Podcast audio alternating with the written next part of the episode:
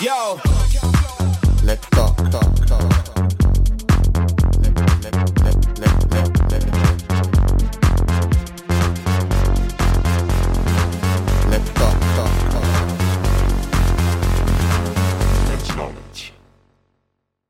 Bienvenidos una vez más a LTDK y hoy vamos a hablar de la comunidad de Valencia y por eso tenemos aquí a un speaker que es director de More Crew junto a Fury, referente en la comunidad de electro, con una gran experiencia en el baile, con estilos como el popping, el locking y algo de house. Tenemos aquí a Spike. Muy buenas, Spike. Yo, yo, ¿qué tal? ¿Cómo estamos? Me encanta, me encanta la intro. y bueno, háblanos, Spike, digo, mío, para empezar, mm, me, gusta- me gustaría que la gente supiera un poco, pues, los inicios breves, por eso, pues ya tuvimos una charla Ajá. con Fury y H, ¿no? Sobre los inicios un poquito de tal, pero háblanos más bien de Bitmon Crew y, y toda esa parte que aún, pues aún no tenemos un poquito de esa información que nos gustaría y así sabemos más, más bien bien cómo va a estar después, después de lo que vayamos a comentar, la comunidad de ahora de Valencia. Perfecto. Correcto. Vale, a ver, pues, pues nada, empecemos por el principio. Bueno, Bitmode es un grupo que se creó exactamente en febrero de 2008, si no me equivoco. Puede ser que fuera marzo o febrero, más tarde no. Y que básicamente en sus inicios eh, lo fundó Furio y estaba compuesto por eh, Furio, Zoe, Sean, Nemo y Bros, que eran bailarines de aquí de, de los comienzos de aquí de Valencia. Eh, Mode, desde los inicios, siempre se caracterizó por ser un grupo, digamos, un poco diferente. Sobre todo en, sus inicios, eh, cuando todo el mundo seguía mucho la estética y el rollo Vertify, digamos que Beat Mode seguía otra, otra línea más parecida, digamos, a lo mejor a grupos como SMDB. No sé si lo conocéis, si no lo conocéis deberíais. SMDB es un grupo pionero de electro eh, que estaba formado por Spock, Maestro y Jack Error, y que, digamos, eh, se alejaba un poco a la línea que, que seguía la, la cultura en la época, ¿no? En 2007, 2008, 2009, por la época. Bueno, y yo por aquellos entonces realmente tenía otro grupo, porque yo empecé a bailar exactamente en febrero de 2008 y empecé a bailar con, con mis colegas de- del barrio. Empecé a bailar con Duque, con Crash, con Ruler, con Semi, alguno me dejaré, pero básicamente con ellos. O sea, yo no estaría bailando electro aquí ahora mismo si no fuera, por ejemplo, por Crash, que fue el que nos enseñó a Duque y a mí electro. La primera vez que yo lo vi fue en 2007 Nochevieja, que me lo enseñó él. Y él conoció el electro porque eh, en verano solían venir muchos franceses a los campings de aquí de Valencia, del Saler, del Perelló. Entonces él solía veranear mucho en campings y conocía a varios franceses que le enseñaron el baile. Y eso sería pues verano de 2007, cuando lo- él lo- lo conocería. Entonces, ¿por dónde íbamos? Sí, Bitmode, inicios, lo fundó Furio y los, los bailarines que estaban en Bitmode en sus inicios eran los que os he dicho. Que yo por aquel entonces estaba en una crew que se llamaba RTX, que la formábamos pues los que os he dicho, Duque, Grass, Ruler, yo, Semi y Josh. Si queréis buscar por ahí por YouTube, podéis encontrar vídeos antiguos. Pues muy bien. Eh, si alguien quiere preguntar algo a- ahora y si no, pues podemos pasar un poquito más a lo siguiente. ¿Alguna preguntita sobre estos inicios? Si no, pues pasaremos al siguiente y si alguien esto, pues no pasa nada. Y no, al Em, final. Sí, es cierto, Spike, Sí. que en su momento eh, Valencia era como el máximo exponente en España, ¿vale? Entonces, cuéntanos Ajá. un poco de esa época dorada, así por decirlo, ¿no? En la que realmente, pues eso, como he dicho, era lo más de lo más, ¿no? Ajá. Sí, no, digamos que aquí el electro en, en España entró como todo, un poquito más tarde, ¿no? Y llegó cuando el electro tenía más o menos un año y pico, dos años de vida, ¿vale? Aunque hay quienes dicen que, que ya había gente en algunas fiestas haciendo cosas parecidas a electro por allá por 2005, finales 2006, ¿vale? Pero tampoco está 100% confirmado. Digamos que casi todos los OGs se ponen de acuerdo en que el año de nacimiento del electro es 2007. Fue cuando explotó. Entonces, eh, aquí a España, el electro, los primeros bailarines empezaron finales de 2007, como os he dicho, verano de 2007, de ahí a finales de 2007. Digamos que hasta finales de 2007 había muy pocos bailarines aquí, ¿no? Había como 10 si llega. Entonces, el, el, primer bailarín de electro de aquí de Valencia, mm, yo diría que es posible que de España, fue Juanito. Juanito X fue un bailarín de electro que, que, vino de Francia, o sea, él era originario de Francia, y que se vino aquí a vivir a Valencia. Entonces, él trajo, el, él ya conocía el electro de allí de Francia, porque como os digo, ya llevaba como un año de vida, y él lo trajo aquí, ¿no? Pero claro, aquí todavía no había llegado el boom de la moda, ¿no? que fue lo que vino como un par de meses después, digamos que yo creo que explotó en enero, febrero de 2008, fue cuando explotó aquí la cosa, porque yo lo vi por primera vez, como os he dicho, en 2007, Nochevieja, porque me lo enseñó Crash, pero luego en enero y febrero recuerdo eh, empezar a buscar vídeos tal por YouTube, que ya había muchos vídeos muy famosos, con muchas visitas, como el de Yale, Arcos de Gaxon, eh, vídeos de Restore, eh, lo que se llamaba la cuenta de Dance Generation, Generation a secas, exacto. Y, empezó a aparecer también, sobre todo, en medios de comunicación, ¿no? que fue cuando ya se convirtió en algo mediático aquí. Entonces, al convertirse en algo mediático, como os he dicho, febrero, marzo, abril, esos meses, fue todo muy, muy, muy rápido. Ya sabéis cómo van en estos días las modas. Aparece una cosa un día en la televisión y la semana siguiente ya se ha puesto de moda. Pues así pasó con el electro, básicamente. Yo lo vi, al principio he de deciros que no me resultó, no me llamó mucho la atención el baile, porque también era muy primario, él conocía un par de pasos y tal, y pues eso, no, tampoco me llamó mucho la atención. Yo por aquellos entonces no bailaba. O sea, bailaba de fiesta, pero lo que puede bailar cualquier persona que no baile de fiesta. Sí, sí, Entonces, exactamente. Entonces, por estos meses, febrero, marzo, abril, el electro apareció en la televisión y no apareció en la televisión una vez, ni dos, ni tres. Yo creo que apareció en todas las cadenas de televisión.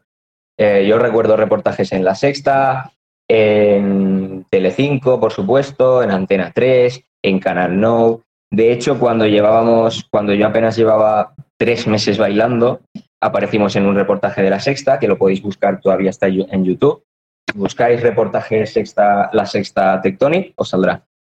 Eh, entonces, como os digo, fue todo muy rápido, fue una cuestión de, meses. En, pocos meses, en pocos días, la cosa llegó. Y claro, aquí digamos que en Valencia, por eso os digo que también, aunque llegó en España mediáticamente, se introdujo sobre todo en puntos clave, como fue Valencia, por ejemplo, como fue en Barcelona también, por supuesto, como fue las islas, Mallorca, como fue Madrid en la, en la época también.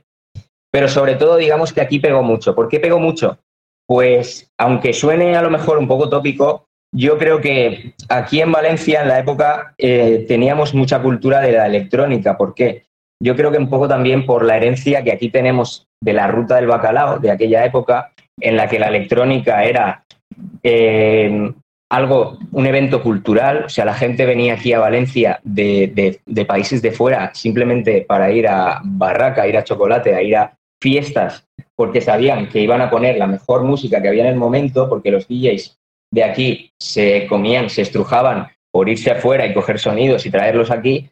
Entonces, ese boom, yo creo que, aunque obviamente se acabó la ruta al bacalao, yo creo que aquí en Valencia dejó eh, ese pozo ¿no? de, de, que aquí hay mucha cultura de la música electrónica. Aunque, como os contaré ahora luego, ha tenido sus etapas, sus bajones, sus subidones, pero sobre todo en aquella época, 2006, 2007, 2008, la electrónica era, era lo comercial, era el reggaetón, era el trap de, de hoy en día. Te ibas de fiesta y te ponían electro house, te ponían minimal, te ponían buena electrónica, ¿no?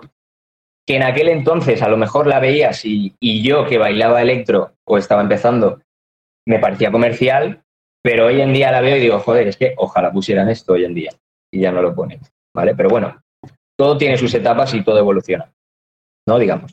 Entonces, digamos que el boom aquí en Valencia fue eh, entre enero de 2008 y septiembre de 2008, ¿vale? Digamos que yo, esos seis meses fue cuando explotó todo, ¿vale? Se organizaron las primeras quedadas.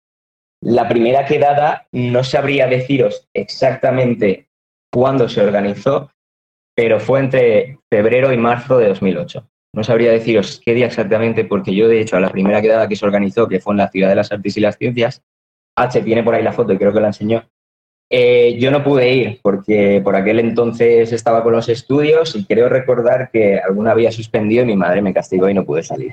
Cosas de adolescencia. Entonces, a la segunda ya sí que pude ir, que fue, yo creo que fue en marzo, cuando yo llevaba como un mes bailando así, y ya había como, como 20, 30 bailarines. Pero es que en los siguientes meses, en verano, ya había como 500 bailarines, sin exagerar, en Valencia. Las quedadas que se hacían, sobre todo en Parterre, que es un parque que, está, que hay aquí en Valencia, eh, en la Plaza del Patriarca, eh, en Ciudad de las Artes, es que eran quedadas en las que se podían juntar perfectamente 300 personas y era algo alucinante como en, en nada, en cuestión de meses, salió tanta gente. Todo el mundo bailaba electro en Valencia. Todo el mundo, digamos, de, de entre 13 y 18 años, jóvenes que solían salir de fiesta, que se movían por la misma por la misma cultura, por la misma escena, todo el mundo bailaba electro. De hecho, aquí en Valencia, cuando empezó el electro, al principio no, no se hacían quedadas. Las primeras quedadas ya, ya, ya llevaban unos meses, ya había bailarines. Entonces, digamos que se, se forjó mucho también en los clubs, en las discotecas. Sobre todo en la época en las discotecas light, porque como podéis entender, casi todos éramos menores en aquella época. Entonces, alguna vez íbamos de noche a alguna discoteca porque nos colábamos y tal, pero sobre todo eran discotecas light que en aquella época estaban en auge. Pues ya ves. Muy bien, muy bien. Entonces, entonces eso, eh, digamos que esos seis meses fue cuando empezó el boom. Y el, el primer campeonato Electro Battle que se creó, se creó con la intención de, empezar a, crear una cultura ya de, los bailarines que había, enseñarles que, para continuar el baile, pues no solo hay que quedarse en bailar de fiesta, que sí que está muy guay porque al final es la esencia, pero digamos que yo creo que el Electron, si no hubiera seguido ese camino de cultura, de batallas, de eventos, de, de jams, no hubiera evolucionado como, como es hoy en día. A lo mejor se hubiera quedado en un baile de una moda y ya, y ya está. está. Claro. Mm. Sí, sí, sí. Totalmente de acuerdo. Entonces, eso, creo que el, el primer campeonato de Electrobattle se organizó en verano de 2008, si no, si no recuerdo mal. Y fue, el primer campeonato ya fue, pues eso, la punta de lanza a lo que ha sido la cultura que hoy en día todos conocéis. La cultura de las batallas, de yo si no, no, no, no habría conocido las batallas, no me habría abierto seguramente al, al, mundo del hip hop, a otros bailes. Entonces claro. todo fue, todo empezó, todo empezó allí. Entonces, vosotros poneos en eso, en, en la situación de, de, chavales de 14, 15 años de instituto que no, no, no, sabíamos qué hacer con nuestra vida, porque en esas edades estás muy perdido, obviamente, todos hemos pasado por eso. Y en los, en, a los que nos llega el baile como, como una ola, y de repente nos vemos siendo como bailarines, o creyéndonoslo al menos, porque realmente llevamos bailando meses y con meses no, no, realmente es, es, nada todavía en el baile. Ya, ya, ya, Entonces, pero en la época nos creíamos mucho, nos creíamos todo, nos creíamos, vamos. Obviamente, tú imagínate de no, de, de, no ser nada, de que nadie te conozca, a que todo el mundo te conozca en el instituto, porque te ven bailar en los corros del patio, a que la gente te vas de fiesta y es súper fácil conocer gente, en la época también ligar, ¿por qué no decirlo? O sea, era, era un todo, ¿no? Digamos que el baile nos aportó mm, en muchos sentidos eh, la oportunidad de sociabilizar con mucha gente. En la época, pues, o sea, en esas edades, digamos que es súper importante, ¿no? Para, para nosotros. Ya Sentirte ves. aceptado, sentirte que perteneces a algo. Entonces, aunque a mí me llegó, por ejemplo, el baile en una época en la que obviamente pues, era un chaval inmaduro, pues me alegro muchísimo de, de que aquel chaval inmaduro pues, no dejara el baile y, y hubiera seguido porque hoy en día pues, es parte fundamental de mi vida. Claramente. Muy bien eso. Entonces, eh, después de esto, ¿no? Sí. Ah, como hay como un- una especie de declive, ¿verdad? Que lleva a, a, bueno, a ese momento en el que empieza a perderse la moda y empieza Ajá. todo un poco yendo boca abajo, o sea, hacia abajo. ¿Cómo viviste tú eso? Sí, pues yo, a ver, esto digamos que fue por etapas, ¿no? Digamos que entre, desde que empezaron los campeonatos, el primer campeonato que habría como 30 o 40 personas, en los siguientes ya el, tercer, el segundo, tercero, cuarto, quinto, yo diría que hasta el séptimo, el octavo, eh, los electrobattles solía haber de 100 a 150 personas de media. Y a- alguno incluso habría más personas, entonces. Eso pasó, digamos que entre verano de 2008 y yo diría que finales de 2009, principios de 2010. Digamos que ahí empezó a bajar mucho lo que es el número de bailarines, ¿no? Digamos que el baile seguía evolucionando, había ya una cultura asentada en cuanto a batallas, en cuanto a eventos, en cuanto a oportunidades de reunirnos los bailarines, en cuanto a crear comunidad, porque al final la comunidad se compone de eso, de que los bailarines queden, se conozcan, compartan, evolucionen juntos, crezcan juntos. Si no hay eventos, si no hay oportunidades de juntarse, no hay comunidad. Eso está claro. Y digamos que al principio era un poco así, era cada uno en su casa, viendo vídeos en YouTube, subías vídeos, te comentaban otros bailarines y claro, luego al final pues los acabas conociendo en la quedada de turno. Pero bueno, eso, eh, a lo que iba. Eh, digamos que sobre todo el boom de, en cuanto a gente fue entre 2008 y principios de 2010, ¿no? A partir de ahí ya empezó a bajar. ¿Por qué empezó a bajar? Pues muy sencillo, ¿no? Como todas las modas mediáticas eh, son cíclicas, no duran mucho, sobre todo hoy en día que es todo consumir, nueva moda, eh, sale otra moda, sale otra moda, cada dos meses sale una moda nueva, pues al electro le pasó un poquito de eso, ¿no? Fue, digamos, un boom muy gordo, sobre todo el primer año que bailaba todo el mundo, pero luego digamos que mm, de a lo mejor todo ese porcentaje de bailarines, por ejemplo, que yo vivía aquí en Valencia que había, que bailaban el primer año, digamos que luego cuando empezaron las batallas y realmente la cultura empezó a construirse, se quedó como un tercio de lo que baila, de la gente que bailaba al principio, porque había mucha gente que bailaba por moda, porque era un baile que salía en la tele, y todo bailaba todo el mundo de fiesta y pues todo el mundo hacía tres, cuatro pasitos, ¿no? Digamos. Que claro, que al final considerar los bailarines a lo mejor sería muy decir cosas muy, palabras muy mayores, pero, pero yo en la época lo consideraba, ¿no? Que eran bailarines. Entonces, cuando empezó ya la cultura ¿no? de las batallas, se quedó como un tercio así de los bailarines, que al principio había pues eso, como entre 500 o 1000 bailarines en Valencia el, primer año, es que era una locura. Las quedadas, las primeras quedadas, el primer año fue una locura a nivel de- de ver gente y gente bailando electro. era una locura. Obviamente el baile era muy, muy primario, eh, muy, muy básico, pero era tanta gente bailando el mismo baile, te hacía sentirte, eh, te hacía sentirte muy parte de algo grande, ¿no? Digamos. Que al final, pues cuando eres un chaval y no sabes qué hacer con tu vida, es algo que te llena, ¿no? Sobre todo en esas edades, lo que como os he dicho antes. Entonces, eso fue un boom muy gordo. Obviamente luego, pues maduras y te das cuenta de que aquello fue una moda y había mucha gente que bailaba por la moda.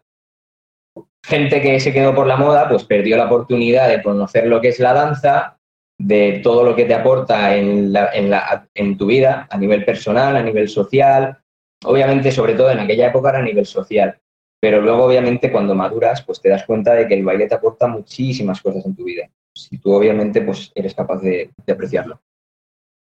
Entonces, eso, sobre todo el primer año fue mucho boom de gente bailando. Luego se quedó la cultura y habría, pues, como te digo, pues una media de unos mm, entre 150 y 300 por poner bailarines. Luego, poquito a poco, conforme fue bajando, a partir de 2010, pues fue bajando el número de bailarines, sobre todo, y esto no lo he dicho hasta ahora, muy importante el tema al principio del- de las crews, de los grupos. Porque al principio, eh, si eras bailarín de electro y no tenías crew, es como que eras un poco apartado social. Todo el mundo tenía una crew. Yo, de hecho, si no hubiera sido por mis colegas que me lo enseñaron, que hicimos un grupo, seguramente no hubiera empezado a bailar. O a lo mejor hubiera bailado dos días y cuando se hubiera acabado la moda me lo hubiera dejado. Yo creo que fue muy importante para mi desarrollo, sobre todo en aquellos años como bailarín, el tener un grupo, ¿no? El tener al final una familia con la que estás creciendo, que son tus colegas, con la que compartes todo, con las que aprendes y, y eso. Entonces, como, como os he dicho antes, yo al principio no estaba en Bitmode. yo realmente entré en Bitmode aproximadamente, en- yo diría que a finales de 2011-2012. Porque yo conocía a Fury desde el principio, obviamente, pero digamos que cada uno estaba en su grupo y te veías en las quedadas, pero cada uno iba con su grupito, ¿no? Había un poco como el, pues eso, yo tengo mi grupo, tú tienes el tuyo, tal, a ver cuál es el mejor. Había, había ese, ese pique, ¿no? En la época. Que Juan, sobre todo, lo alimentaba mucho. Juan, os digo, el pionero, que fue el que empezó a organizar los primeros Electro Battle. Él alimentaba mucho, a lo mejor, la parte mala, que era que le gustaba picar a la gente, en el sentido malo. Le gustaba que la gente se hiciera vídeos, contestarse. Eh, antes de las primeras Electro Battle estaban las muertes electro, que eran unas batallas, como a lo mejor lo llamáis ahora, como lo llamamos ahora, mil por cien. Una batalla que es un pique, a lo mejor tú tenías un problema con alguien, que Juan los alimentaba, y te picabas, y ya está. Y él, y él los grababa y los subía. Y tenían muchas visitas en la época, entonces había mucha cultura de eso en- al principio. Eso luego se llevó pues, a los campeonatos. Y fue lo que se desarrolló luego en la cultura digamos que yo creo que aquí en Valencia podría ser que luego cuando pasó el declive, aproximadamente a partir de 2013, 2013, 2014, 2015, esos años fueron los peores aquí en la cultura en cuanto a bailarines, porque prácticamente estábamos beat mode y dos o tres más, Claro, prácticamente. eso es lo que te iba a decir. O sea, te iba a decir que, que Hmm. de hecho al final quedasteis eh, cinco, a lo mejor seis contados o diez, si podrías contar en general. Y Sí. claro, de hablando de. Por eso digo, para que entendáis un poco lo que ha, pa- ha pasado, ¿no? Pero lo que fue el, el declive aquí en Valencia.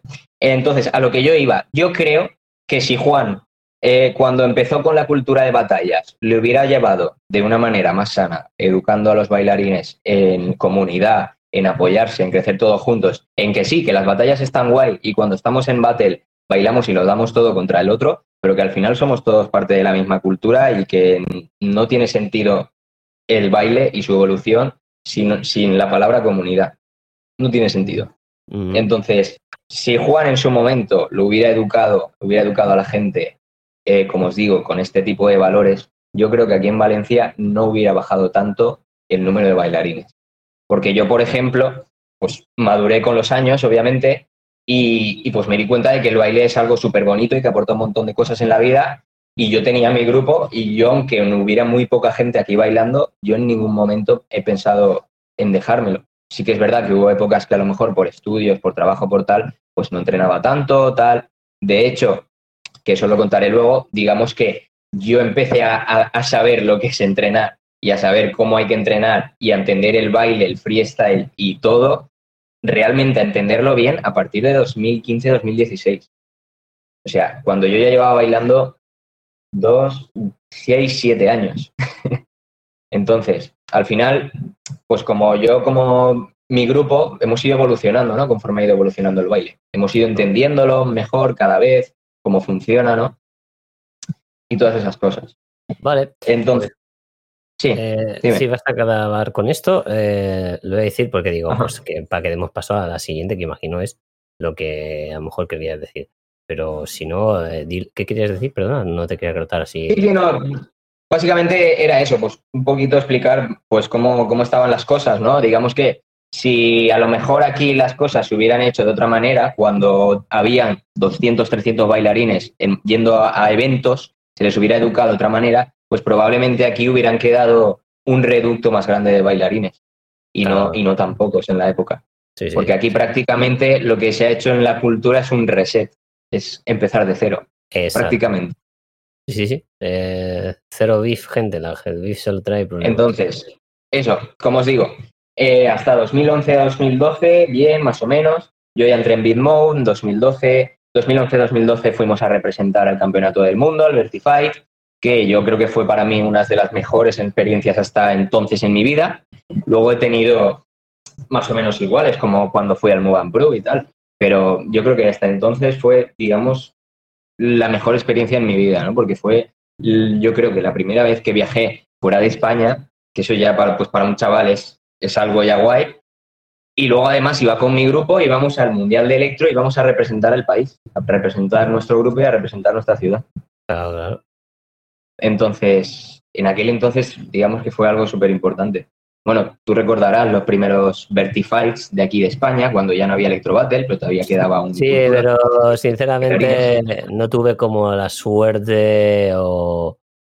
De vivirlos, ¿no? De, sí, exacto. O sea, yo viví las Pero digamos Battle, que- O sea, tú por aquel entonces ya, ya bailabas, o sea, los vídeos más o menos ve- Sí, sí, sí, las, pero- las battles de Bitmode contra Skill, todas aquellas batallas. Sí, sí, sí, 2011, sí. Lo, 2012. lo que, lo que claro es eso. Yo me retiré creo que en 2012 o 2012, Sí. así no me acuerdo muy bien, bien exacto, pero un poquito por ahí. Para no retirar como 100%, Sí, pero era como que no un poquillo de la Claro. cultura, sí. a full, sí, sí, sí. Pero bueno, no pasa nada. Sí, yo, yo realmente, yo personalmente, en cuanto a mi experiencia, en las primeras Electro Battles, yo iba, yo iba muy a mi rollo con mi grupo y, no- o sea, íbamos a las quedadas, pero no estábamos como muy metidos en las batallas. Yo en batallas no me metí hasta 2009, cuando ya llevaba año y medio bailando, cosas así. Claro. Yo, Entonces, yo yo al principio cuando- las Electro Battles no iba, o sea, iba a las quedadas. Porque realmente no me molaba el rollo de el beef que había, tanto pique, tanto tal. Me molaba bailar cuando me iba con mi grupo, cuando nos íbamos de fiesta, que era como yo conocía al principio el baile, y en las quedadas. Pero luego al final, pues obvi- obviamente, pues si quería seguir bailando, tenía que acabar, era cuestión de tiempo que, acababa, que acabara yendo a eventos y a batallas. Sí, sí. Entonces, eso. Digamos que los peores años fue a partir de 2014. Yo creo que el, se organizó el, no sé si te acuerdas, se organizó Mugan Crew, que organizó Fury cuando ya no habían aquí eventos. eh, creo que fue en 2013. Después de eso, en 2014 se organizó, organizó solo su último evento, que fue un Create and Defeat, y ya no se organizó ningún evento más aquí en Valencia hasta que nosotros volvimos a coger las riendas y, y nos pusimos serios y dijimos que pues, o hacíamos algo con esto o aquí se iba a acabar con nosotros. Pero vamos a hacer aquí una pausa porque esto no lo vas a contar ahora, ¿sabes? Entonces, eh, vamos a ver, ¿alguien tiene Spoilers. alguna pregunta? Sí, sí, sí, nada de spoilers, que ahora viene la, la sauce de todo lo que hemos estado aquí, ¿vale? Eh, sí, Move and en Valencia has oído, Álvaro, exactamente, sí, sí. Hubo uno, como está diciendo. Sí, hubo un, un, uno como Pro, no salió bien la cosa y, y se acabó. Vale, ¿alguien tiene alguna pregunta? A ver, sí que es verdad que Mati ha dicho que no le quedaron claros los inicios de Bitmode Crew. Los inicios de Bitmode, pues, vale, eh, lo explico así a nivel resumido, ¿vale? Yo, al- yo en los primeros dos, tres años no estaba en Bitmode. Bitmode lo fundó Furio junto a Zoe, eh, que era una chica que se llama Alejandra, eh, Chon, eh, Bros y Nemo. Creo que Chon y, no, mentira, Bros y Nemo eran dos chicos francés, de origen francés. Luego que ellos ya eran igual que Juanito, ya conocían el electro de Francia, no lo habían conocido aquí. ¿Vale? Entonces, ellos ya lo bailaban unos pocos meses antes que yo, por ejemplo. Eh, entonces, Fury venía de, de estar en Electrotech, que fue el primer grupo que se hizo en España, Electrotech Team, y estaba formado por Juanito, eh, H, Y Alejandra. Zoe. Eh, por cosas de la vida, pues se separaron por diferencias en la visión de cómo había que llevar los grupos, supongo que cosas personales. Tampoco, tampoco he ahondado mucho ahí en por qué se separó el grupo. Pues cada uno siguió su camino y Fury y Zoe fundaron Bitmode. Entonces, eh, estos chicos que tenían otro grupo, eh, Chon, Bros y Nemo, tenían un grupo que se llamaba Team Victoria, se juntaron con ellos y fundaron Bitmode. Entonces, es- estuvieron siendo Furio, Zoe, Chon y Bros hasta más o menos cuando se acabó la moda, que Chon, Bros, Nemo se lo dejaron, más o menos 2009 finales, 2010 principios, yo diría que se lo dejaron. Y Alejandra también se lo dejó, creo que también porque ella tenía problemas de espalda y se tuvo que dejar un poco el baile y tal y cual. Y se quedó en Bitmou solo Fury y Javichu. Que Javichu era otro bailarín que empezó en la época de 2008, más o menos. No sé exactamente cuándo, a mitad de 2008 puede ser, es posible, cuando empezó mucha gente. Y estuvo mucho tiempo siendo Furio y Javichu. Y otro chico que metieron luego que se llamaba Cloud, que era una nueva escuela de la segunda oleada, digamos, de bailarines que empezaron cuando ya había un poquito de cultura. Hubo mucha gente también que empezó aquí en Valencia mucha gente, a lo mejor estoy hablando de 30, 40 bailarines que empezaron cuando empezó el tema de las batallas y lo conocieron con la cultura de batallas, no con el boom del Tectonic en la época. Que yo lo conocí con el boom del, del mass media, del Tectonic y todo eso. Entonces, básicamente esos, fueron los orígenes de Bitmode. Yo entré a Bitmode, pues eso, cuando ya se había acabado la cultura, empezaba el declive, 2011-2012, yo también lo que me pasó fue que, como igual que le pasó a Furio, en Bitmo, con los miembros que había al principio, pues en mi crew, muchos se lo dejaron cuando acabó la moda y me quedé yo solo con otro colega que se llamaba Rule y al final él se lo acabó dejando y, y yo entré en Bitmo con Furio, que ya habíamos ido a un mundial, todavía no era Bitmo, pero ya habíamos ido juntos al primer mundial que fuimos que nos llamábamos Inside Crew, que fue un nombre de crew que pusimos para aquel mundial exclusivamente, que no fue una crew que había, que existiera. Y al final, pues como yo iba con él, pues, al final, pues qué tontería llamarlo de otra manera. Pues fui Big Mode y. Pues, bien, porque está muy guapo el nombre. Vale, eh, aquí dice que Lucía, que dice que si Ajá. hubo alguna, esto lo vamos a dejar para luego, pero para que veas, dice, hubo alguna época Sí. donde no avanzaban como comunidad, y dice, ¿y cómo lograron salir si es que lo hicieron con respecto a que no se uniera gente o se fuera? Ahora esto lo vamos a responder, porque viene a continuación todo lo que va a venir a tu Sí, yo creo que cuando... Sí, exactamente, ¿no? Porque ya, ya hemos visto que el declive ha estado. De hecho, hemos comentado de que se quedan como 10 Ajá. personas aproximadamente que bailaban electro en Valencia, como también aquí ha pasado en, en Barcelona. Entonces, eh, yo sé que ahora mismo, actualmente, ok, me estáis haciendo súper bien.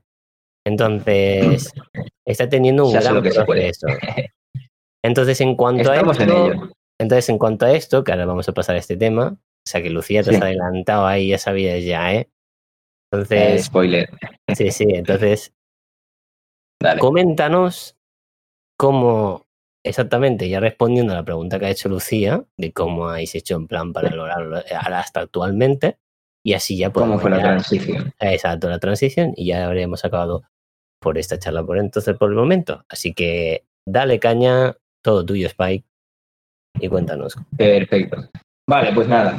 Nos hemos quedado en que, como os he dicho antes, eh, 2014, cuando se hizo aquel último evento, 2015-2016, no hubo aquí nada de cultura prácticamente. La única cultura que había éramos Bitmode, que en aquella época éramos eh, Furio, eh, yo, Taz, y hubo algún intento de meter algún otro miembro, pero no fue fructífero. O sea, realmente éramos Furio, yo y Taz, básicamente. Luego entró Wade, un poquito después, pero Wade ya digamos que entró en esta nueva, cuando ya empezamos a decir, vamos a hacer algo con la cultura. Porque Wade era un chaval que, que bailaba por aquel entonces solo, en Castellón prácticamente, y, y al final, pues de, de conocernos, de venir a eventos y tal, pues al final le acabamos propusiendo que entrara en Bitmo. Mm. También, pues un poquito con, con esa visión de, de aunar pues los pocos que éramos e intentar hacer piña. Exacto. Los pocos que, vi- que vivíamos por aquí cerca, por alrededor, porque Wade era de Castellón, pero viene mucho aquí, de hecho, pues ha estado mucho tiempo viviendo en Castellón y viniendo aquí a entrenar los fines. Entonces, más o menos cercanía relativa. Entonces, eso. Digamos que el punto de inflexión cuando dijimos aquí hay que hacer algo fue finales de 2015, principios de 2016. Que yo me reuní un día con Furio y, y le dije, tío, tenemos que hacer digamos que hubo como una epifanía y dije, tío, tenemos que hacer algo con la cultura porque si no hacemos algo nosotros, esto se va a acabar. El día de mañana nos vamos a desmotivar porque vamos a estar solos y cuando nos cansemos de viajar y competir, esto se va a acabar aquí en Valencia. Entonces, mm, yo creo que hay que coger las riendas y nosotros que somos el último reducto que queda aquí, intentar tirar para arriba, intentar hacer cosas, intentar empezar a trabajar serio para, para poner la cultura, ¿no? Al final. Entonces, hicimos un proyecto. Con, con, hicimos un proyecto me refiero a que hasta, hasta en aquel entonces, 2015, Bitmove era un grupo, pero realmente a partir de, de ese año, Bitmove ha sido un grupo serio de verdad, porque obviamente todos ya teníamos una madurez en cuanto a personal, personalmente como personas y en cuanto a bailarines, y ya empezábamos a saber pues cómo funciona una crew, cómo funciona una cultura y qué, se, qué podemos hacer. Entonces hicimos un proyecto que yo también me ayudó para el tema del proyecto que había estudiado un ciclo formativo superior de animación sociocultural y ahí aprendí a hacer proyectos y historias. Y hicimos un proyecto grupal. Eh, un proyecto grupal basado en, unos objetivos básicos y de, y de esos objetivos desarrollando pues todo, todo lo demás. Los objetivos, pues, ¿cuáles eran? Pues apoyarnos entre nosotros y fomentar nuestro crecimiento, eh, fomentar el crecimiento de la cultura del electro en Valencia y en España, por supuesto, pero por cercanía, obviamente, primero aquí, para poder expandirlo luego. Y eh, enfocarlo a esto también a algo positivo, positivo a nivel social, dentro de nuestras posibilidades, pues poder aportar nuestro granito de arena desde nuestra humilde posición de cultura para poder mejorar dentro de lo que podamos eh, esta sociedad. Eh, pues yo qué sé, cuando hemos podido bailar gratis para algún sitio porque era benéfico, pues hemos ido. Cuando hemos podido organizar algo por lo que, por cualquier cuestión relacionada con esto que os digo, pues lo hemos hecho. Entonces, al final también, cuando, cuando coges las riendas de una cultura, ¿no? Tienes mucha responsabilidad, porque mm, sabes que el baile eh, está a tus espaldas y que depende de lo que tú hagas, así irán los próximos años. Y en esas estamos, ¿vale? Yo creo que hicimos bien en ponernos serios, en primero ponernos serios como grupo a nivel de hacernos un proyecto, ponernos objetivos y con esos objetivos, pues programar primero entrenamientos grupales todas las semanas, que no los hacíamos hasta, hasta aquel entonces. Segundo, reuniones, que tampoco las hacíamos. En estas reuniones poner objetivos, sacar ideas, eh, todo lo posible para mejorar nosotros y para revitalizar la cultura. Entonces, partiendo de ahí, pues ya ha ido todo rodado. Partiendo de, ese proyecto, pues ya dijimos, pues hay que hacer eventos, hay que empezar a organizar y organizamos el primer evento que fue el Electromeeting que hicimos, que creo que fue en 2017, cuando ya llevábamos más o menos un año con el proyecto ya estábamos entrenando serio, haciendo entrenamientos en la calle, ya había gente que de otros bailes interesada en el electro, metiéndose, conociéndonos.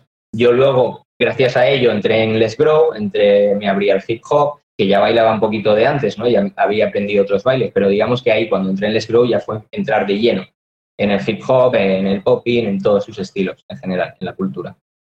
Entonces, 2017 organizamos el primer Electro Meeting, conseguí, porque eh, por desgracia Furio estaba fuera por temas laborales, que él trabajaba de animador en aquel entonces y estaba fuera, conseguí reunir a bailarines OG como Stex, por ejemplo, no sé si lo conoces, como sí. eh, a Tormo, que ya hacía años que no bailaba, como a Javichu, que tampoco hacía un tiempo que no bailaba. Conseguí reunir a bastante gente que yo mismo me sorprendí de haberlo hecho que luego me sentí muy bien, porque además fue un día que era mi cumpleaños. De hecho, también viniste, tú no estuviste, pero estaba, estuvo Action, eh, estuvo Electric, estuvo, sí, eh, sí, sí, sí, estuvo Edu. Hicimos, un, hicimos un, una batalla Electrodes Valencia contra Electrodes Barcelona. Está, está en YouTube, en nuestro canal Electrodes Valencia, por si lo queréis buscar alguno y verlo. ¿vale? Ahí está el primer, el primer electromeeting que organizamos que la idea del primer electromeeting no fue de hacer un evento, sino de organizar una jam y hacer una primera toma de contacto con lo que había en Valencia, bailarines antiguos que a lo mejor se podían reenganchar y la gente nueva que se estaba empezando a interesar también. Entonces, digamos que aquello fue el, punto de partida. Luego hubo mucha gente que vino aquella quedada, pues que mm, en aquel principio se motivó un poquito y duró unos meses y luego se lo dejó. Pero digamos que aquello ya fue como la semilla, ¿no? De ahí luego organizamos el primer IFOR Electro, que en el primer IFOR Electro fuimos súper poca gente, pero oye, ya fue un primer evento. Éramos como 20 personas o así y llenamos un top 16 de, de bailarines. Entre gente de aquí de Valencia, los, los que éramos, y gente de, de Barcelona también que vinieron Ainoa, vino Electric, vino Denox. Eh, ¿Quién más vino? Alguien más vino, alguien me estoy dejando seguro. Y eso. Entonces, a partir de ahí, pues ya ha ido creciendo la cosa, nos hemos ido juntando, abriéndonos a la comunidad All Styles, mostrándonos, porque esto no lo he dicho, pero yo en los años que estuve, por ejemplo, eh, aquí que no había cultura, yo seguía con Fury bailando y sí que, estuve, sí que fuimos a, unos cuantos All Styles a representar fuera, porque obviamente aquí no había nada de, cul- de- de cultura. Entonces fuimos a unos cuantos eventos. De ahí ya pues eso ha ido creciendo poquito a poco, digamos, la relación con la comunidad All Styles, tanto fuera como aquí en Valencia sobre todo. Y digamos que aquí en Valencia también ha, ha ido un poco a la par, ¿no? Digamos que a partir de 2017, l- cuando empezamos a revivir lo que, lo que quedaba de cultura y a volver a empezar, ¿no? Como os he dicho antes, la comunidad freestyle aquí en General de Valencia empezó a efer- a efervecer mucho, empezaron a salir muchos bailarines, porque hasta aquel entonces, hasta 2015, aquí en Valencia, saliendo del b-boying y de nosotros que bailábamos electro, había cero freestyle en las calles. O sea, había baile en academias, pero prácticamente coreografía, no había prácticamente nada de freestyle, de cultura callejera.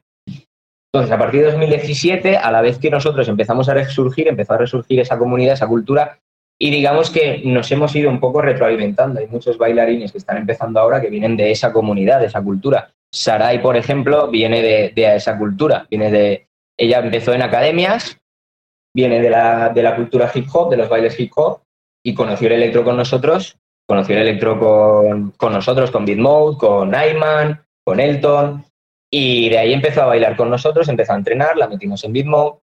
Como ella, pues bastantes más bailarines que están bailando. Ahora yo diría que en Valencia, bailarines serios, hay como fijos unos 25, ¿vale? Luego habrá como otros 10 o 15, que es gente que le mola el electro, se inspira, pero no acaba de meterse del todo en la cultura, eso es cierto.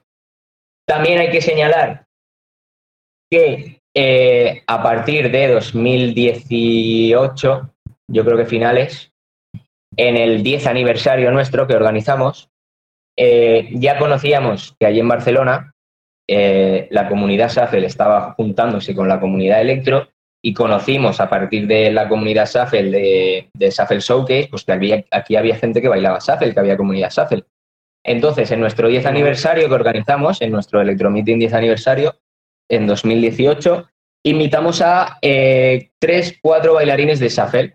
Eh, estos eran Kir, eh, Juanjo, eh, Eric, Erizo y, y Rodrigo. A partir de ahí nos hemos juntado con la comunidad SAFEL, empezamos a organizar entrenamientos conjuntos, muchos bailarines de SAFEL han empezado a bailar electro. Eh, aproximadamente yo diría que hay como siete bailarines o así de SAFEL que le están empezando a dar guay al electro aquí en Valencia. Mm. Algunos de ellos eh, son, han sido, son o han sido alumnos míos y, y otros son de venir a entrenamientos grupales con Bitmo, y como os he dicho fue una parte muy importante el tener todas las semanas un entrenamiento gratuito para todo el que quisiera venir a entrenar con nosotros. Y entrenamiento me refiero a un entrenamiento con su rutina, con sus objetivos, como os he dicho, porque nosotros nos hemos puesto, nos ponemos todos los años objetivos, tanto a corto plazo como a largo plazo, individuales, como grupo, pensamos en las reuniones pues, que podemos hacer, que podemos organizar. Por desgracia, ahora la situación conforme está, pues estamos bastante jodidos a nivel de organizar cosas, porque está todo súper capado, porque eso también hay que señalarlo, que aquí, por ejemplo, en Valencia, no está como en Barcelona a nivel de apoyo institucional. Allí en Barcelona tenéis mucho apoyo institucional, tenéis centros cívicos. Aquí en Valencia es muy difícil conseguir apoyo institucional y me he dado cuenta a partir de empezar con el proyecto.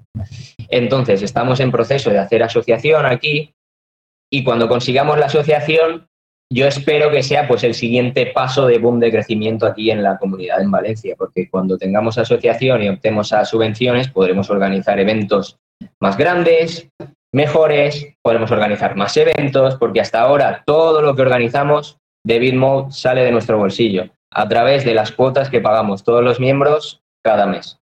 Todos pagamos 5 o 10. ahora mismo no estamos pagando porque estamos recuperando de las pérdidas, lo estamos recuperando así, de las pérdidas del último iPhone Electro, pero normalmente lo hacemos, cada, cada miembro paga al mes 5 euros y con eso financiamos las cosas que hacemos grupales entre todos los miembros.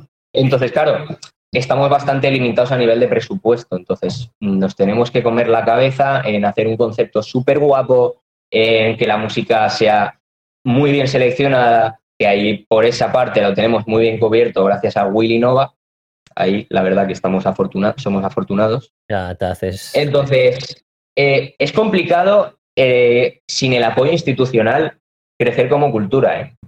Y eso me he dado cuenta, porque, como os digo, todo lo que estamos organizando hasta ahora sale de nuestro bolsillo.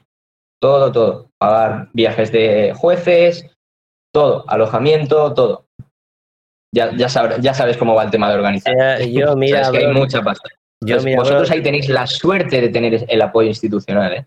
Te, voy a, te voy a comentar, te voy a comentar. Mira, bro, yo prefiero, te voy a decir ahora sinceramente, lo que estáis haciendo es lo mejor que podéis hacer ahora mismo, porque inclusive teniendo el apoyo que tú, si tú tuvieses apoyo ahora mismo de subvenciones para poder organizar más eventos, no quisiera que por nada del mundo perdierais la costumbre de quedar todos en un mismo sitio para entrenar. Porque aquí, eh, yo os digo ya, esto es una mm. realidad. O sea, creo que nadie me va a decir lo contrario. Y es que eh, muchas veces tenemos una sala, ¿no? Tenemos la suerte de tener sala, tenemos la suerte de tal, la gente no viene a entrenar, no hace cultura como, como es debido. ¿no? Entonces yo... A lo mejor lo que pasa es... Sí. Yo digo que ah, esto es como siempre, es el mismo...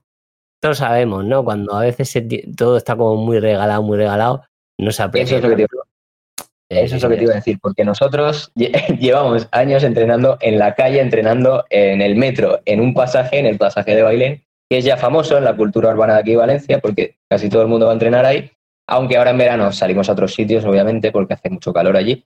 Pero básicamente ahí, no sé, ahí, he crecido yo, en Bailén. he estado años entrenando allí. Entonces, ahora, obviamente, cuando empecé a dar clases y ya dedicarme a la docencia, pues ya he tenido acceso a salas. Pero hasta entonces, eh, y, y, hoy en día aún, eh, prácticamente imposible conseguir una sala gratuita pública aquí en Valencia. Prácticamente imposible tienes que tener contacto o enchufe o lo que sea. O sea, yo las salas que consigo son o porque conozco al de la academia, porque doy clases ahí o por cosas de esas. Entonces, prácticamente imposible conseguir lo que conseguís vosotros allí.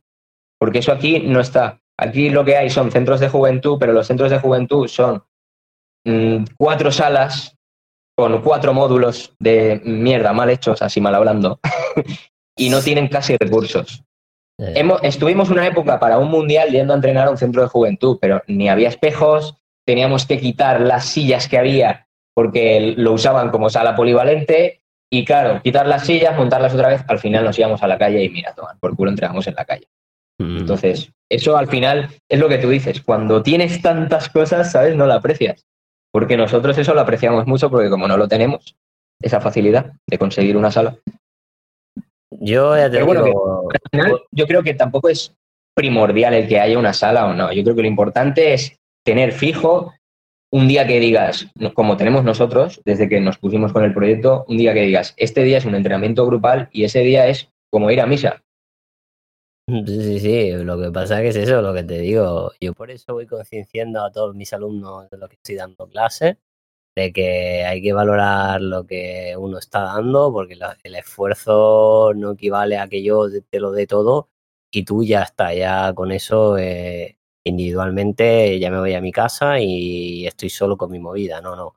Eh, aquí tienes que dar también como el resto para poder seguir creciendo tu cultura. Es que no, no depende de uno solo. Obviamente que sí que somos como esos pilares que sostiene la, la comunidad para que no se hunda, pero yo creo que em, sería mucho más fuerte y creceríamos mucho más rápido si la gente que está a nuestro alrededor dijese, hostia, pues yo voy a llamar a otra persona o voy a dar, ¿sabes? Y haga ese mismo trabajo que estamos haciendo nosotros y que tanto nos cuesta, ¿no?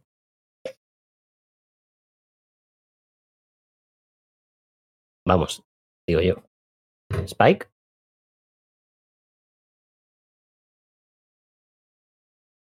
que igual le hemos perdido, ¿eh? Igual le hemos perdido. Álvaro dice, y el tiempo invertido, que el tiempo no vuelve y eso hay que apreciarlo. De en real. Real Álvaro. Pues a ver qué pasa, voy a mirar. Mira, este está ahí. Eh, eh, ahora, ahora. ¿Se me oye? ¿Se me oye? Me he perdido. Eh, ¿Por dónde me he quedado? A ver. No, no, estaba comentando Ah, yo algo. Pero pasa que Ah, que- ahora no, me que escucho doble. me escucho doble. Vale, pero eh, me haces, o sea, ¿se me oía, gente? Decidme si se me oía o, o me he muteado por un momento porque me ha salido aquí una cosilla y me he quedado ahí hablando solo. Eh, no, no se te escucha. no, no se te escucha. Vale, ¿dónde, dónde, ¿hasta dónde se ha escuchado? Podéis responder, por favor. No, no, he, he- he comentado yo una cosa yo una cosa. y no Sí, sé ¿qué si has las he comentado? escuchado. si las he escuchado. No, no, es que no lo he escuchado. Yo Vale, pues que espérate, te voy a silenciar. cortado, bro. silenciar para que no se me escuche doble. no se me escuche doble.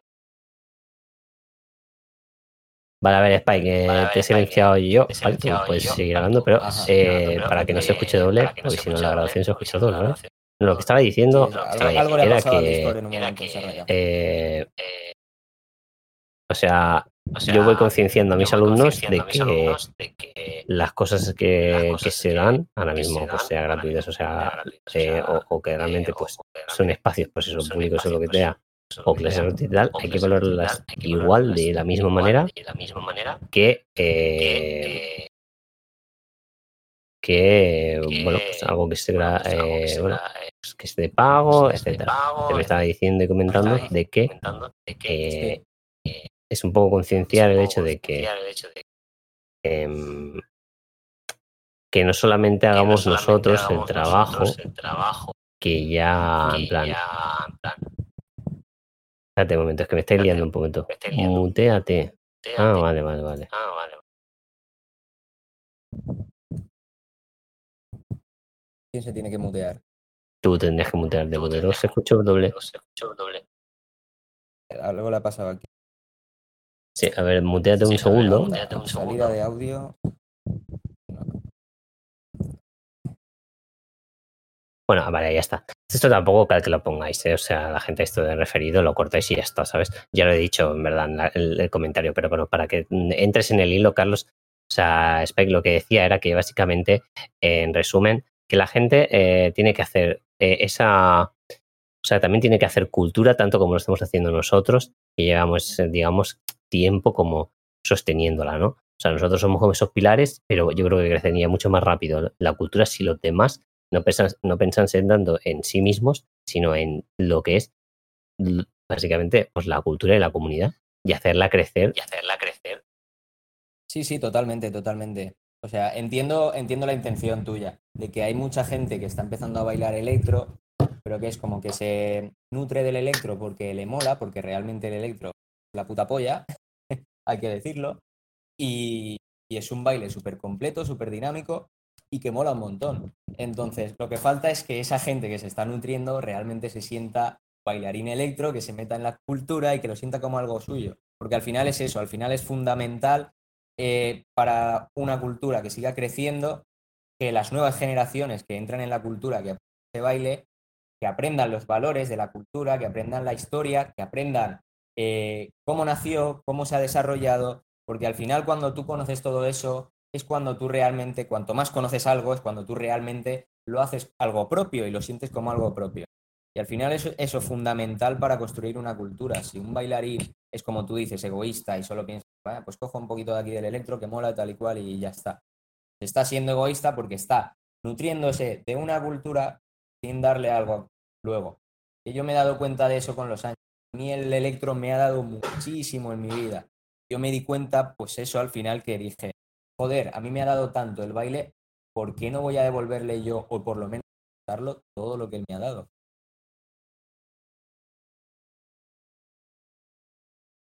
¿Se me ha oído?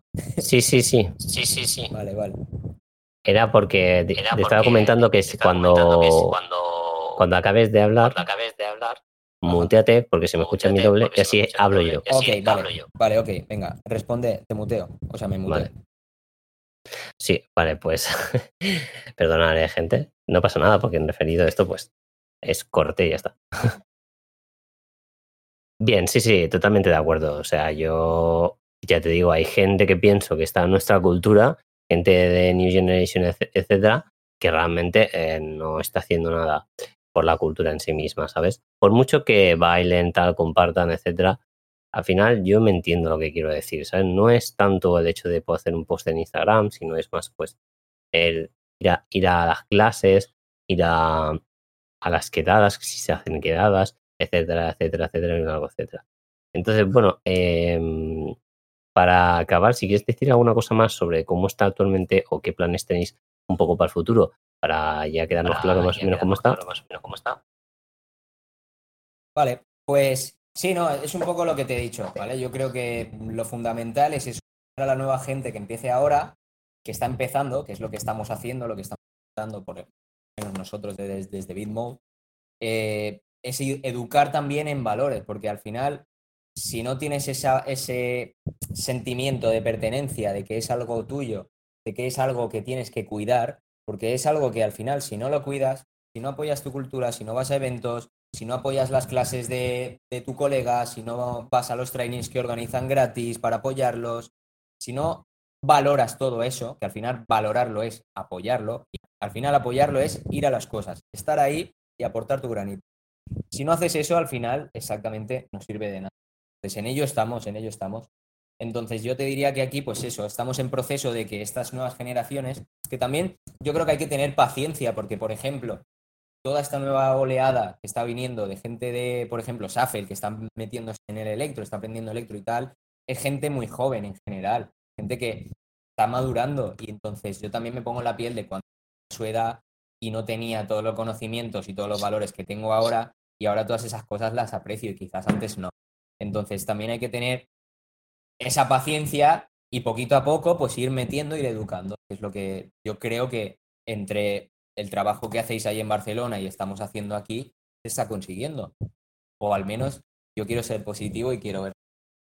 Obviamente siempre hay cosas que se pueden mejorar, siempre hay cosas que se pueden, por ejemplo, a mí me gustaría, a mí esto ya es a, título personal, gustaría tener, por ejemplo, más comunicación con vosotros, con Barcelona, porque os veo poco, os veo en eventos, sí que es verdad que cada uno pues tiene su vida, tiene su trabajo y tal, y cada uno va liado, pero sí que echaría, echaría de menos a lo mejor pues que de vez en cuando hiciéramos una reunión, una videollamada y habláramos todo y habláramos un poquito de perspectivas de cultura para el año a nivel organizativo, de qué tenéis pensado organizar, qué tenemos pensado y coordinarnos un poquito.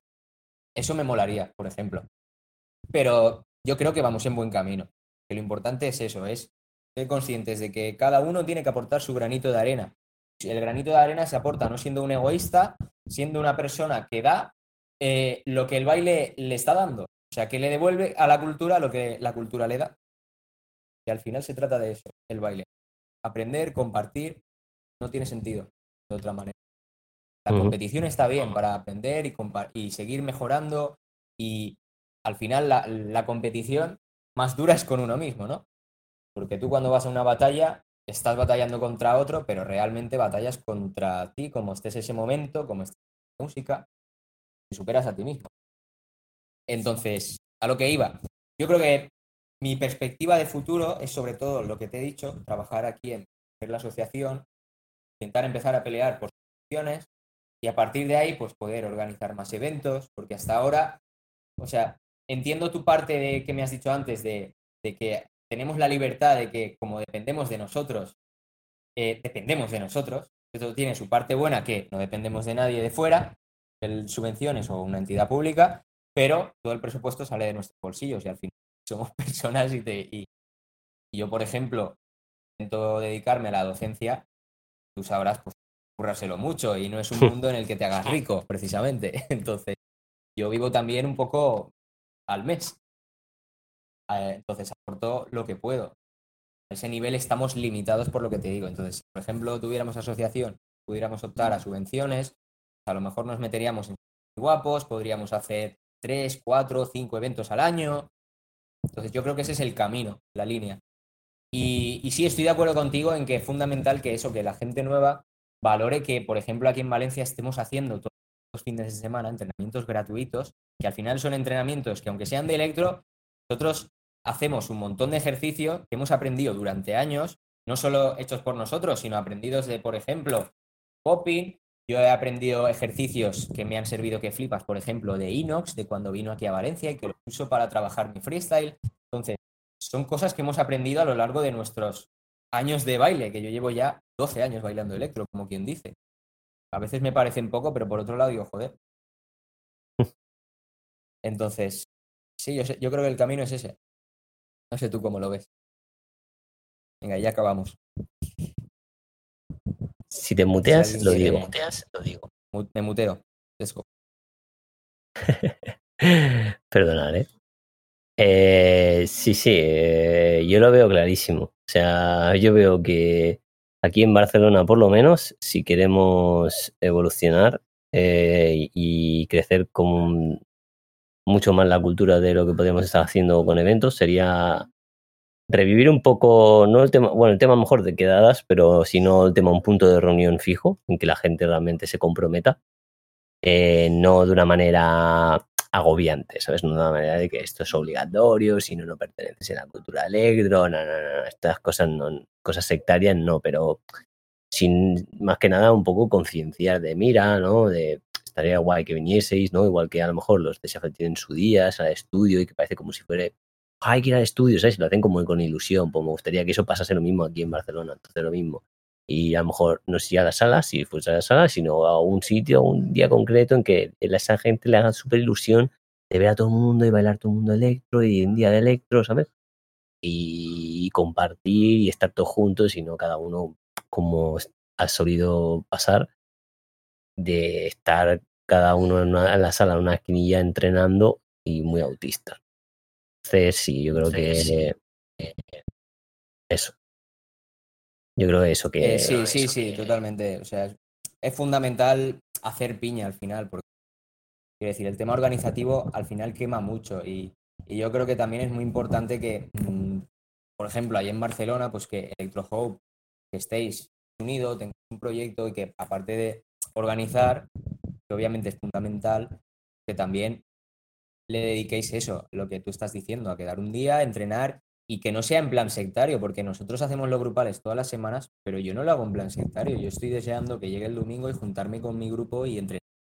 Porque al final te das cuenta de que si no entrenas en serio, no avanzas rápido, ¿no? ¿Sabes? Te estancas, avanzas muy lento.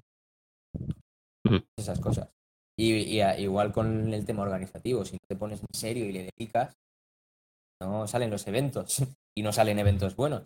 Por sale un evento, pero salen eventos mediocres si no le dedicas tiempo a pensar concepto y todo. Entonces sí, Fran, yo estoy, tú ya sabes que yo estoy en la onda de lo que estás diciendo. Creo que es fundamental. vale, muy- eso, hacer vale, piña, muy- hacer comunidad. Así que nada, yo acabo con esto. Yo creo que eso. Aquí, por ejemplo, ha sido fundamental en Valencia eso, porque si no hubiera estado, esto en 2014 aquí se hubiera acabado. En Valencia, por lo menos. En Barcelona posiblemente hubiera seguido, pero aquí hubiera acabado la cosa. Y, yo creo que también es como si aquí hubieras hubiera sido al revés. A mí me hubiera afectado mucho el ver que, hostia, solo queda mi puta ciudad en España que baila electro, ¿sabes? Porque el hecho de ir, viajar, ir allá a Barcelona, que vosotros vengáis, tal, tener ese feedback, esa inspiración mutua, ese, ¿sabes? Yo creo que ha sido muy importante también para que la cosa sus cosas mejorables y todo, ¿sabes? Pero yo creo que hubiera estado peor la cosa. Aquí hubiera desaparecido totalmente. Entonces, nada. Desde aquí me gustaría, para todos los que estáis escuchando, mandaros mucho ánimo, mucha energía, porque la cultura se construye así. Dándole a la- al baile lo que el baile te ha dado a ti. Y yo creo que es algo que merece la pena. El baile es algo que aporta tantas cosas a una persona, que puede llegar a aportar tantas cosas a nivel artístico, a nivel comunidad, a nivel social, a nivel de desarrollo personal, de conocerte a ti mismo, de conocer a tu cuerpo, de sentirte en conexión con la música. No sé, yo creo que la conexión con la música es sobre todo algo muy especial. Los bailarines. Trance mientras con la música es algo que, de hecho, a mí me ha pasado que cuando he sentido y he estado por cosas personales, he sentido que perdía esa conexión, me ha rayado. Pero bueno, eso es algo que está ahí, que cuando se pierde por cosas siempre se puede recuperar al. Así que nada, mucho ánimo y mucha fuerza y mucho amor desde aquí por el electro a- y a ti también, bro. Hablar. Igualmente, bro, o sea, un placer tenerte aquí. De hecho, yo me alegro muchísimo por cómo está yendo las cosas en Valencia. Eh, me alegro pues que estéis seguís creciendo y de una manera que a mí me gusta mucho y está claro que como no vamos a apoyaros a vosotros, a mí el, último, la último, último evento que hicisteis eh, me pareció espectacular, eh, me vino muchos recuerdos a la cabeza, estuvo súper genial y obviamente que, espero poder compartir muchísimo más con, todos vosotros. Em, también gracias a tenerte aquí, sobre todo Spike, por esta pedazo de charla, magnífica charla. Espero que estés por aquí también mucho más con nosotros. Y nada, a todos vosotros deciros que muchísimas gracias por, por estar aquí en LTK un día más. Eh, tenéis nuestro Instagram que se llama así, LTK tal cual para no perdernos nada. Y yo me llamo Mac Flyard y esto es LTDK.